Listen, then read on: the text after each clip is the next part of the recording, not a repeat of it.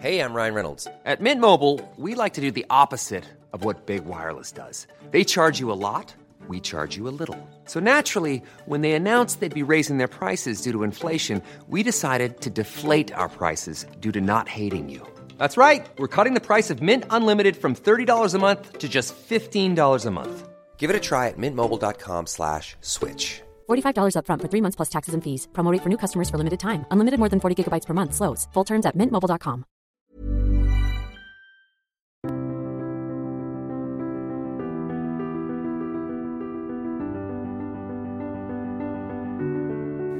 Bienvenue pour une nouvelle émission de Conflit où nous allons parler du terrorisme. C'est un élément qui fait partie désormais de notre quotidien. En tout cas, en France, on a appris à vivre avec au moins depuis le milieu des années 1990, avec la mise en place également du plan Vigipirate, désormais le plan Sentinelle, et puis la France est régulièrement frappée par des actes de terrorisme.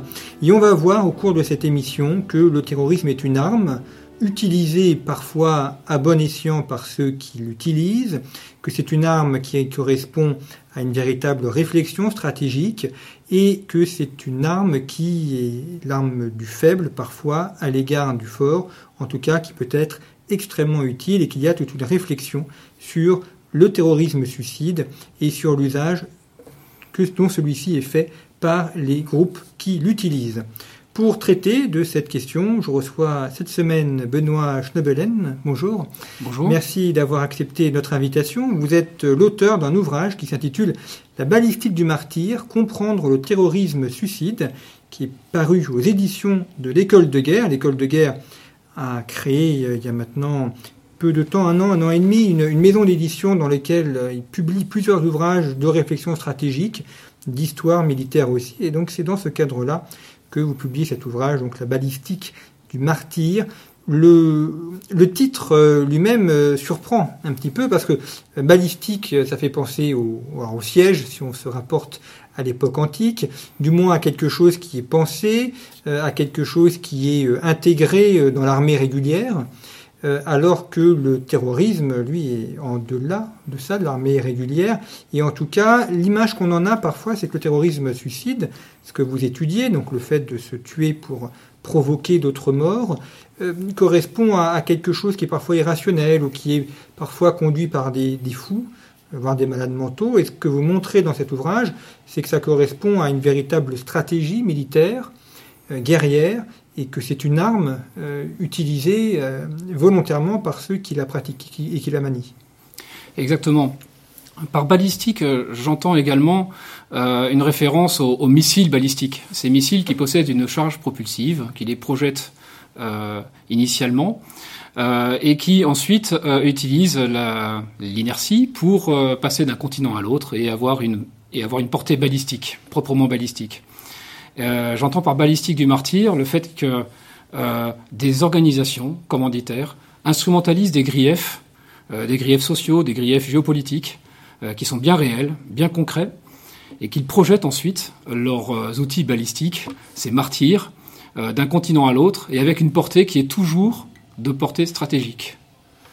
Et effectivement, c'est ce que vous montrez, c'est que dans ce terrorisme, il y a, il y a un moyen tactique, euh, il y a une efficacité qui est recherchée, qui est d'ailleurs souvent atteinte, avec une forme d'économie des forces. Exactement. C'est le, point d'entrée que je me suis donné pour, pour étudier euh, cette thématique. Euh, parce que euh, le terrorisme suicide, c'est quelque chose de très efficace, mais c'est quelque chose de très efficace dans le champ des perceptions. C'est quelque chose qui choque, euh, qui choque notre rationalité, euh, en particulier en Occident, dans un Occident désenchanté. Euh, donc, pour sortir du piège tendu par le terrorisme suicide, ben, il m'a semblé qu'il convenait d'étudier d'abord le phénomène tactique. Pourquoi sur le terrain, le terrorisme suicide peut être plus efficace qu'un autre mode de terrorisme? Alors effectivement, il y a la, la dimension d'émotion, euh, l'émotion médiatique, c'est ce qui est recherché aussi, euh, peu de morts, mais en tout cas une émotion qui est largement au-delà de le, du nombre de morts euh, réellement obtenus. Exactement. Alors, peu de morts, euh, euh, ça mérite d'être un petit peu nuancé. Euh, les actes suicides, du moins dans lesquels le suicide est utilisé comme arme pour atteindre sa cible, sont d'une manière générale plus efficaces que les autres modes d'action euh, du terrorisme. néanmoins, en valeur absolue, effectivement, et peu de morts, notamment sur le, sur le théâtre français. pour autant, le terrorisme suicide nous impacte, nous impacte très profondément, et le terrorisme suicide impacte peut-être notre façon de voir euh, ce qu'on appelle aujourd'hui notre vivre ensemble, ou la façon dont nous intégrons, par exemple, euh, euh, des générations issues de l'immigration, ou la façon dont nous interrogeons notre communauté et nos valeurs. Alors, peu de morts, effectivement, en France. On va voir qu'à l'étranger, c'est assez, ça peut être différent. pourquoi est-ce que finalement le, terrorisme suicide est, utilisé? Quelle finalité et pourquoi cette arme-là et pas d'autres types d'armes? Eh bien, je vais prendre une image un petit peu triviale. Euh, si euh, dans deux équipes de football, euh, se partageant les mêmes règles sur le terrain, une équipe est composée de 22 joueurs et une autre de 5 joueurs, c'est-à-dire que l'une écrase l'autre euh, avec ses moyens ou avec ses techniques ou avec sa masse, l'autre n'a aucun intérêt à suivre les règles du jeu initialement conçu, tel qu'il a été initialement conçu. Donc il faut trouver des moyens de contourner les modes euh, de protection de l'adversaire, le, suicide est une façon de pouvoir atteindre ses cibles beaucoup plus sûrement dans un environnement qui soit permissif ou moyennement permissif, et donc de contourner ainsi parfois la supériorité technologique, euh, notamment occidentale. Ce qui veut dire que euh, c'est aussi quelque part une victoire de militaire de l'Occident, enfin, comme on a une prédominance, une suprématie sur la guerre, classique euh, la guerre conventionnelle, euh, ça oblige l'adversaire à utiliser d'autres armes, euh, là, sur où peut nous attaquer sur des, éléments sur lesquels on a davantage de faiblesse. Oui, mais au-delà de la compétition technologique, ça soulève un autre problème, c'est que la guerre, qui est ainsi modifiée par ce contournement des forces technologiques, cette guerre est ingagnable. Parce que euh, de notre côté, nous devons euh, empêcher l'ennemi de nuire partout où il cherche à nuire, mais de son côté, l'ennemi, il, lui suffit de nuire quelque part pour être quelque part un petit peu victorieux.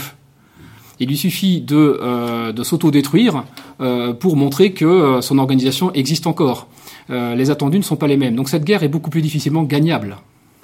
Alors ce que vous montrez justement, c'est que dans l'usage du terrorisme, il y a un, esprit révolutionnaire, une praxis révolutionnaire, et que cette arme est aussi au service d'un discours, d'une idéologie ou d'un projet politique.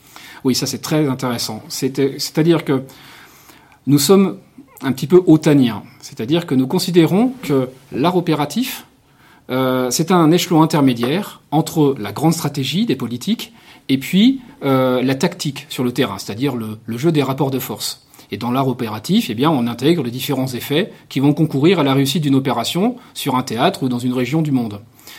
Euh, dans l'esprit révolutionnaire, il y a une forme d'inversion. C'est la marche qui compte, la grande marche en avant, ou la bicyclette du Che, enfin, les références ne manquent pas. Il s'agit de mettre en, euh, en mouvement une masse suffisamment conséquente euh, pour euh, pouvoir euh, alimenter, alimenter avec le sang des martyrs, disait Khomeini, alimenter avec le, le, sang de la nation en armes au XIXe siècle, alimenter donc l'esprit de la révolution. Et si on parle d'armes du, terrorisme, ça interpelle aussi sur cette expression qu'on emploie régulièrement. On dit que nous sommes en guerre contre le terrorisme. Euh, mais euh, si le terrorisme est une arme, non, ce n'est pas véritablement contre le terrorisme que l'on est en guerre, mais plutôt contre ceux qui l'utilisent. Alors, oui, je comprends cette remarque.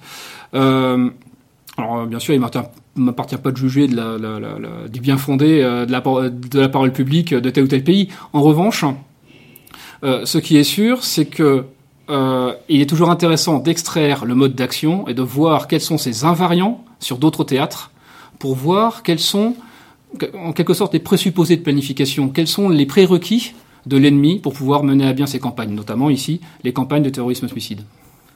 Alors justement, dans votre ouvrage, vous parlez du terrorisme suicide, c'est le, cœur de votre analyse. Euh, il y a d'autres formes de terrorisme qui peuvent être utilisées. Euh, dans le, terrorisme suicide, on a souvent des modes d'action qui sont individuels. Ça peut être quelqu'un qui a une ceinture d'explosifs et qui se fait euh, sauter, ou bien une personne qui attaque avec une arme à feu et qui sait qu'elle va être tuée au moment de cette attaque. Euh, a, est-ce que c'est nécessairement individuel, est-ce qu'il peut y avoir aussi une organisation un peu plus pensée qui pilote l'endroit où elle envoie ces terroristes afin de provoquer une, sorte de, conflagration plus grande? Même plus que ça. Lorsque l'on étudie le mode d'action pour lui-même, on se rend compte que euh, l'organisation commanditaire est l'élément déclencheur principal. Euh, la théorie du loup, solitaire, de l'auto-radicalisé, euh, du fou solitaire, est très anxiogène, c'est sûr. Donc, elle a un écho très, très important dans la société. Pour autant, elle ne traduit pas une réalité concrète sur le terrain, sur le mode opératif la très très grande majorité des terroristes suicides sont toujours liés à un groupe. C'est la quasi-totalité des terroristes suicides euh, est liée à un groupe. Euh, les, euh, les terroristes suicides appartiennent tous à une campagne de terroristes suicides. Et c'est pas seulement une construction intellectuelle où on a regroupé les terroristes suicides dans des clusters. Euh, il s'agit bien de campagnes dans lesquelles on peut parfaitement identifier le message d'un commanditaire qui dit euh, vous allez mener telle ou telle action avec tel mode d'action pour obtenir tel effet sur tel type de cible. Et ensuite, les différents euh, supposés loups solitaires ou lions du califat ou autres qui vont ensuite mener cette action à bien. Alors on l'a dit en France, il y a eu peu d'attaques suicides avec finalement un nombre de morts assez réduit. Alors évidemment, chaque attentat est quelque chose de dramatique, surtout pour les victimes. Mais euh, il y a d'autres pays, par exemple l'Irak ou la Syrie, où là, euh, c'est employé en masse. Il y a parfois des attentats qui font 20, 30 ou 40 morts. Donc on est sur un autre registre. Est-ce que le, terrorisme attaque uniquement les civils, qui sont des cibles fragiles et qui ne peuvent pas se défendre, ou est-ce que le terrorisme suicide est aussi employé contre des armées régulières? Le terrorisme suicide a un avantage, c'est qu'il permet de cibler plus précisément la cible. Euh, de plus, le terrorisme, d'une manière générale, tente à vouloir cibler des cibles qui sont euh, parlantes pour l'opinion, pour son opinion. Pour autant, dans la réalité des chiffres, la majorité des victimes du terrorisme sont euh, composées de civils. C'est-à-dire que cherchant à frapper des cibles peut-être parfois préférentiellement militaires ou policières, euh, il frappe in fine beaucoup plus de civils. Alors, l'armée française a été aussi euh, confrontée à, des attaques suicides en Afghanistan, au, Sahel également. comment est-ce qu'on peut combattre le terrorisme? Il y a une dimension, vous l'avez dit, révolutionnaire, donc idéologique, et puis il y a une dimension militaire, donc pratique. pour une armée, par exemple l'armée française qui est en Afghanistan ou, ou au Sahel, avec Barkhane, quels sont les, moyens euh, dont dispose cette armée pour lutter contre le terrorisme? Alors, euh, ce sont les, moyens sécuritaires habituels avec, euh, qui, engagent également des moyens coercitifs. ce qu'il faut noter sur la, sur la genèse des actions contre-terroristes, c'est que pour la partie suicidaire des attentats terroristes, elle a été considérée au départ comme un sous-ensemble de ce qu'on appelait la lutte contre les engins explosifs improvisés. C'était un, voilà, le, le, le, vecteur pouvait être suicidaire comme il pouvait être par ailleurs euh, un engin euh, opéré par la victime ou euh, téléguidé ou autre. Et donc ça, ça a motivé une, une, doctrine et puis tout un vocabulaire et une façon d'aborder d'aborder le problème.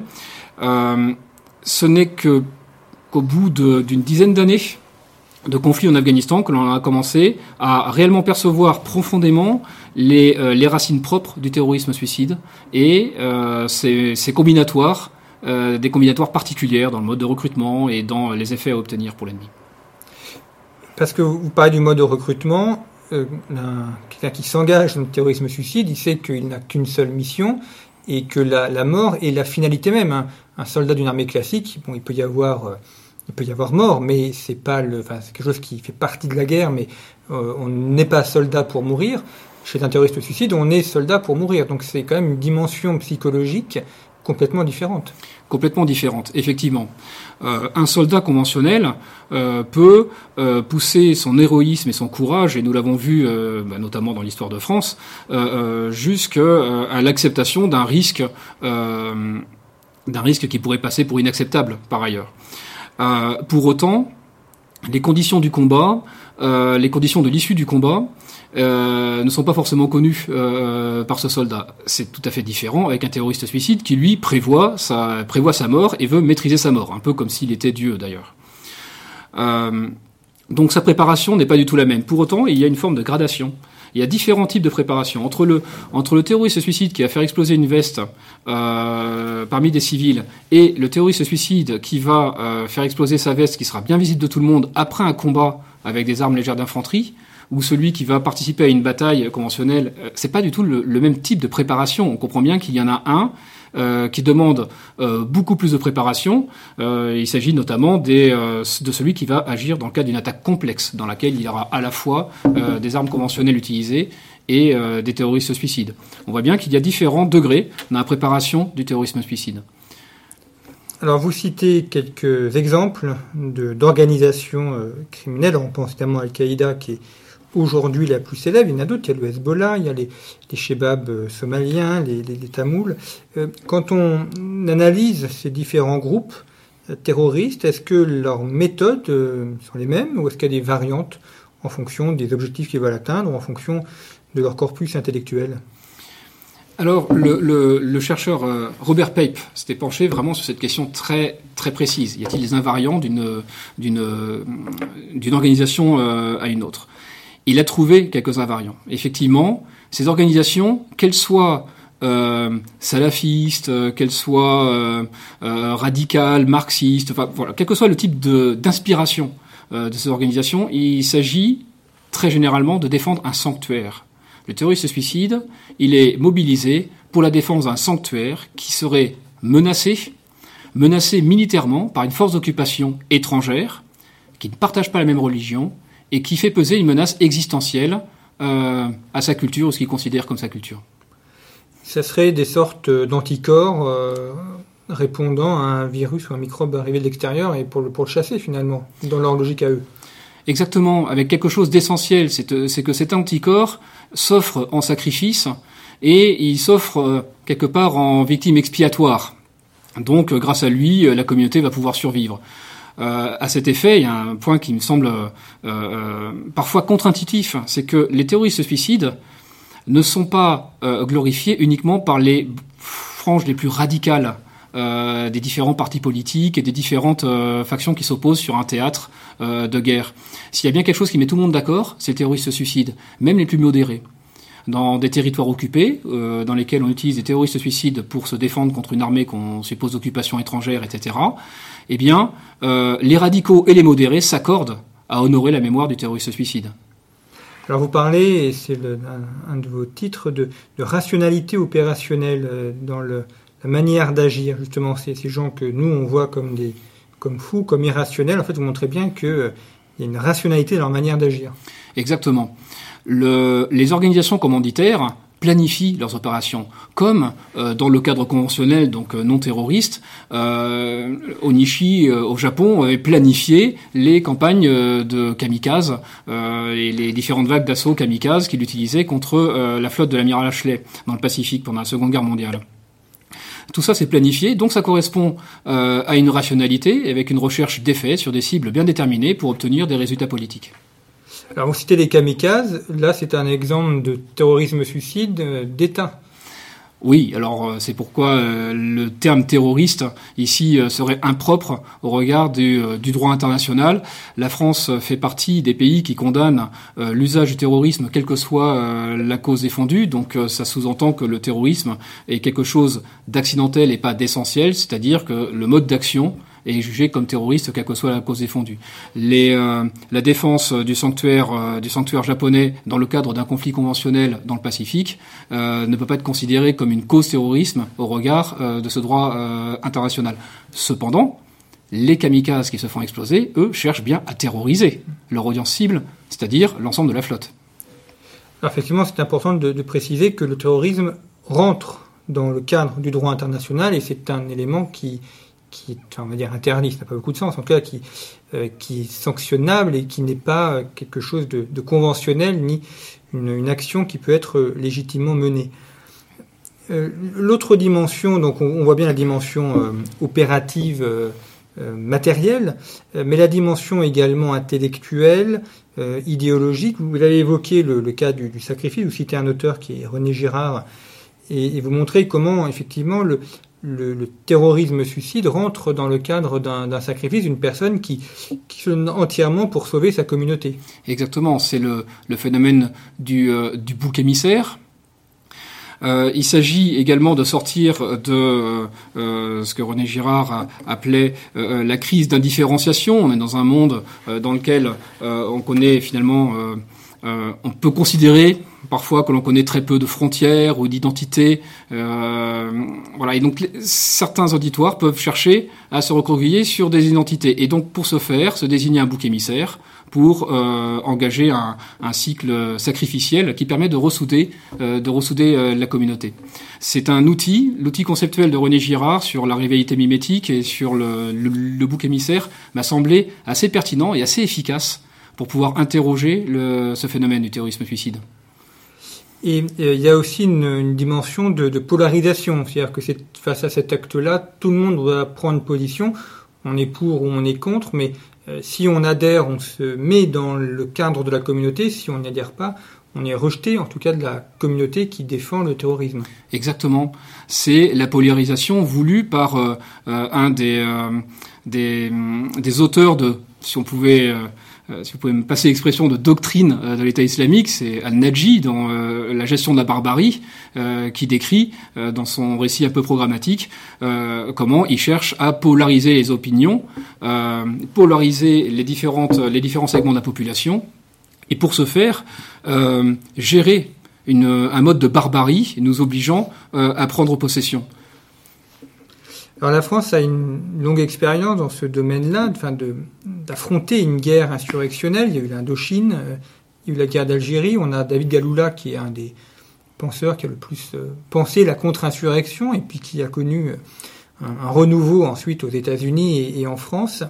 Est-ce que ça ne permet pas aussi, à cette expérience combattante, cette expérience militaire de l'armée française au cours des dernières décennies, est-ce que ça ne donne pas aussi pour l'armée française une une, expertise particulière euh, par rapport à d'autres armées occidentales? Cette expertise, oui, nous l'avons. Et nous pouvons apporter quelque chose euh, à l'ensemble des forces de sécurité euh, de notre pays. Cependant, cette expertise, nous nous la réapproprions. vous avez mentionné très justement David Galoula. David Galoula a été traduit en français assez récemment. Euh, par euh, euh, par un colonel de l'armée française, le colonel de Montenon. c'est quelque chose de très récent. Il faut se réapproprier ces éléments de doctrine et cette expérience. C'est lié à notre histoire, à l'histoire de la Ve République, à l'histoire de la France, comment dire, du rapport entre l'armée et les institutions républicaines.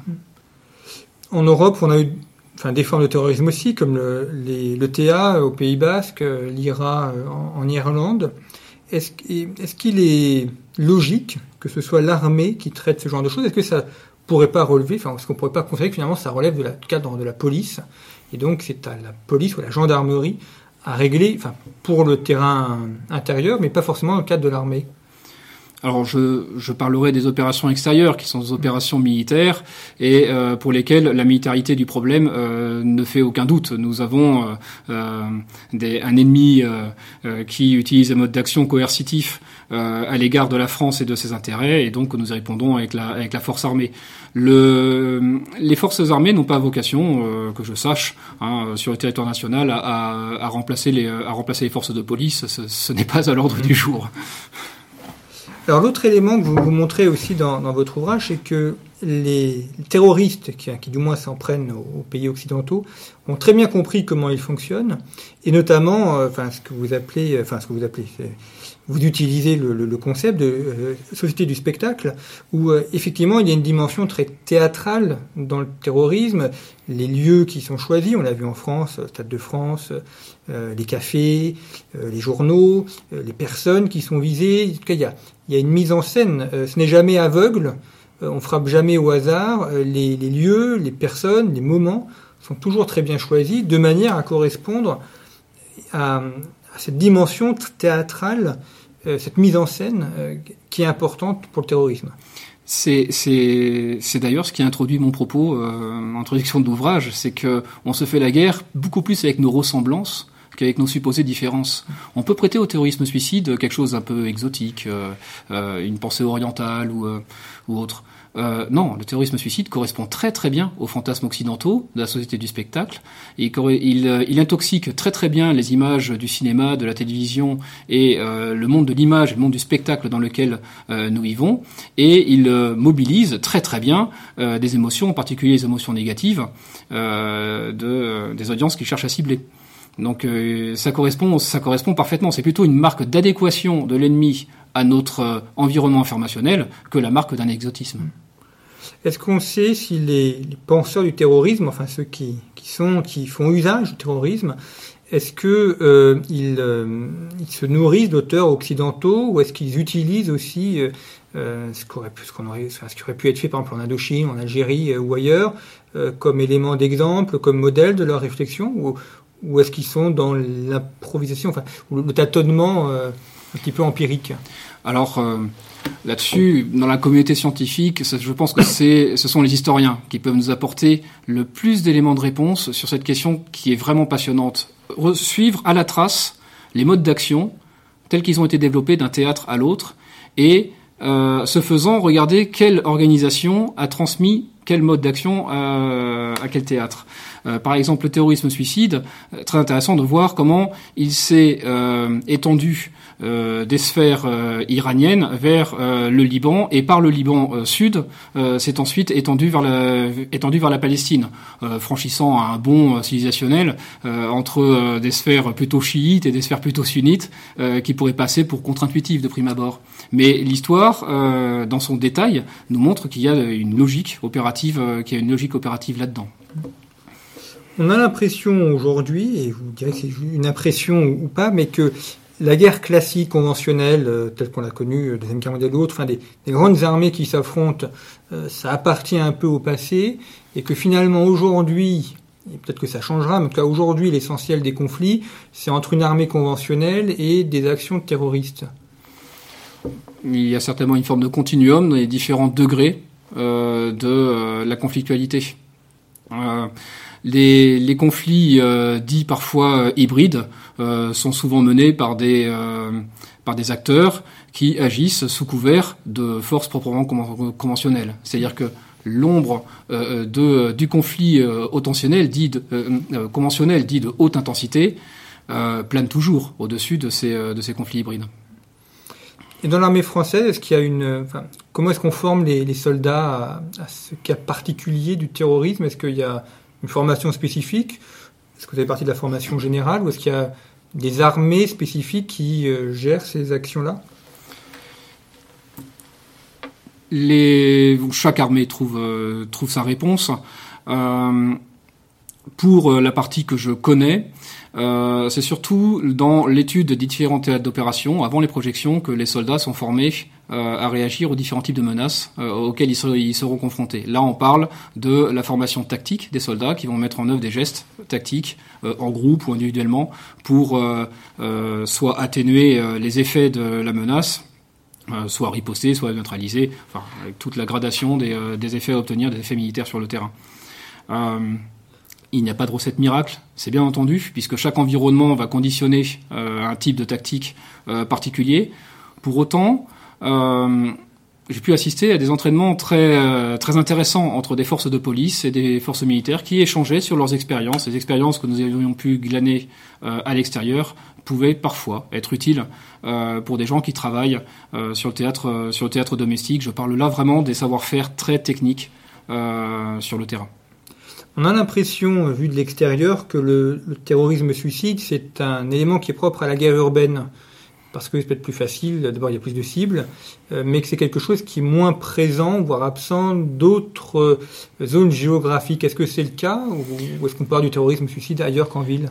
Ça mériterait d'être interrogé statistiquement. Je n'ai pas, euh, je n'ai pas de conclusion euh, toute faite là-dessus. Néanmoins, ce qui est sûr, c'est que le terrorisme suicide, comme le projectile a une certaine valeur, euh, il va pas être euh, dépensé sur une euh, cible qui n'a pas de valeur. Or, les lieux de concentration des cibles de haute valeur, c'est plutôt les villes. Donc, je ne sais pas si c'est essentiel ou accidentel, mais de fait, le terrorisme suicide est plus présent dans les villes. Et, de fait, comme ça frappe beaucoup les, civils, est-ce qu'il n'y a pas aussi une prévention à faire chez les, civils pour avoir, on dirait, un esprit euh, contre-terrorisme, euh, comme on- il y a eu les, gestes barrières à, l'époque euh, du, du coronavirus, sorte de, vigilance. D'ailleurs, c'est ce qu'on a aussi en France. Quand on prend les transports en commun, on nous amène à être vigilant, regarder s'il n'y a pas un sac qui traîne, une personne un peu suspecte, enfin une sorte d'esprit contre-terroriste. Là, on s'éloigne un petit peu de mon domaine de compétences, mais si vous voulez connaître mon avis personnel sur la question, il s'agirait de prendre ça avec beaucoup de, avec d'infinies précautions, parce que le terrorisme suicide essaie d'inoculer un virus, euh, comment dire, anxiogène au sein de la population, et parfois une certaine politique euh, de défense euh, pourrait participer à, à- à cette mécanique-là. Donc, à manier avec d'infinies précautions, trouver le bon, le bon équilibre euh, me semble une gageure. Hmm, c'est ça, entre le, la, le fait de la vigilance normale et courante, et puis effectivement sans tomber dans le, un aspect complètement anxiogène, euh, avoir des, actions. Et d'ailleurs, comme vous le, vous le dites dans votre ouvrage, il y a eu, euh, et encore une fois, évidemment, chaque acte terroriste en France est, est dramatique pour les victimes, mais il y en a eu finalement assez peu, notamment comparé à, à d'autres euh, d'autres pays. Euh, sur notre plan, l'Italie a connu des actions terroristes très, très violentes au cours des 70-80 avec le terrorisme d'extrême gauche, comme Fraction Armée Rouge. En Espagne, ils ont eu ETA. Donc il y, a, a des pays européens qui ont aussi, au cours des dernières décennies, été très fortement marqués par l'action terroriste, plus que la France. C'est la raison pour laquelle j'ai voulu isoler ce phénomène tactique du terrorisme, euh, du suicide utilisé comme arme par des groupuscules terroristes ou par des organisations terroristes, pour justement essayer de trouver les, euh, invariants. Les chiffres français sont trop petits pour pouvoir euh, établir euh, des, corréla- des corrélations un peu significatives. Euh, on ne peut pas, par exemple, à partir euh, de euh, quelques dizaines euh, d'occurrences de tentatives ou de ou de ou d'attentats ayant abouti, euh, conclure à un taux d'efficacité ou de létalité globale des attentats terroristes suicides en France. Ce n'est pas possible euh, parce qu'il y a un tel écart type entre, par exemple, l'attaque euh, du Bataclan, euh, celle de Nice, et puis euh, celle de Saint-Étienne-du-Rouvray où un prêtre a été assassiné pendant sa pendant sa messe. On ne peut pas établir une moyenne entre ces différents chiffres, ils sont trop nombreux. Et puis un des, un des biais aussi de l'action terroriste, c'est qu'on ne parle que des actions qui ont réussi et que lorsqu'un acte ou un terroriste est démantelé ou arrêté avant par les, les, forces de sécurité, on n'en parle pas. D'ailleurs, c'est même voulu de ne pas en parler de manière à, à ne pas encourager d'autres actions terroristes ou à ne pas effrayer la population. Donc euh, on ne voit que ce qui a raté ou que les trous dans la raquette, mais on ne voit pas euh, à chaque fois que les forces de sécurité ont réussi à démanteler un réseau ou à arrêter une opération en cours. Oui, euh, certains journalistes sont penchés sur, cette question, notamment avec le journal Le Monde, qui avait aggloméré une liste d'attentats qui avaient abouti et des attentats qui avaient été déjoués, donc au moment de l'attaque. Euh, non, euh, avant l'attaque, pardon, et des attentats qui avaient échoué, c'est-à-dire au moment de l'attaque, ils n'avaient pas réussi à atteindre euh, leur cible. Ça me paraît assez, assez significatif et, et euh, euh, il, me semblait, il me semblait intéressant d'agglomérer ces trois, ces trois types d'attaques.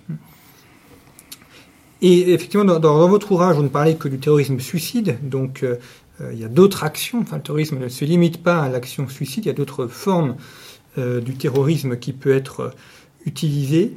Euh, finalement, si on devait faire une, synthèse de cette action terroriste, euh, au-delà euh, des, euh, des éléments religieux, politiques, au-delà également des, groupes qui l'utilisent, est-ce qu'il y a un, un aspect commun une sorte de colonne vertébrale qui parcourt l'ensemble de ces actions? Vous voulez dire l'ensemble des actions terroristes, Oui. quel que soit suicide, pardon, suicide. Ah, l'ensemble des actions suicides. Eh bien, c'est le, le, le, je pense que c'est un petit peu mon idée maîtresse. euh, c'est euh, le, ce narratif que je vous ai euh, décrit en, en introduction sur la défense d'un sanctuaire euh, par une, euh, par un groupe combattant euh, qui se, qui se pose en qui se pose en martyr euh, de la cause commune, un sanctuaire qui euh, est supposément ou réellement euh, menacé par une force armée euh, d'occupation étrangère. qui est d'ailleurs un peu paradoxal dans le sens où c'est une réponse à une, à une occupation étrangère, mais ceux qui en souffrent le plus, ce sont les habitants locaux. C'est souvent eux qui sont les cibles. Bien sûr, on rejoint la thématique euh, de la marche opérative propre au, système révolutionnaire ou apparenté. Il s'agit d'abord de mobiliser les masses. Le, vrai souci, euh, la vraie finalité, c'est de mobiliser les masses. C'est la raison pour laquelle c'est euh, un grand nombre de ces attaques-là est planifié en fonction de l'impact médiatique qu'il pourra avoir. Les médias ne sont pas là pour exploiter l'attaque. L'attaque permet l'exploitation médiatique. Eh bien, merci beaucoup d'avoir euh, évoqué pour conflit donc cette question du terrorisme suicide. Je rappelle votre ouvrage La balistique du martyr, comprendre le terrorisme suicide, qui est paru aux éditions de l'école de guerre. Vous pouvez retrouver toutes les références euh, de l'ouvrage sur le site internet de Conflit. Et je mentionne donc cette, cette collection euh, de l'école de guerre où vous pourrez retrouver beaucoup d'autres ouvrages consacrés à la stratégie et à l'histoire militaire.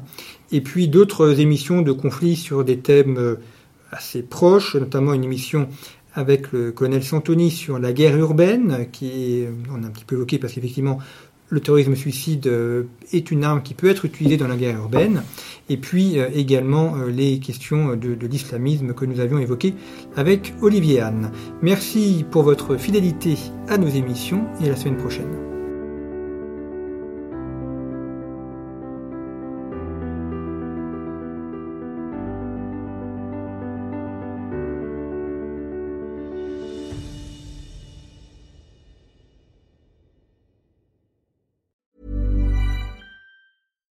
When we're on a budget, we still deserve nice things. Quince is a place to scoop up stunning high-end goods for 50 to 80% less than similar brands. They have buttery soft cashmere sweaters starting at $50, luxurious Italian leather bags, and so much more. Plus, Quince only works with factories that use safe, ethical, and responsible manufacturing. Get the high-end goods you'll love without the high price tag with Quince. Go to quince.com/style for free shipping and 365-day returns.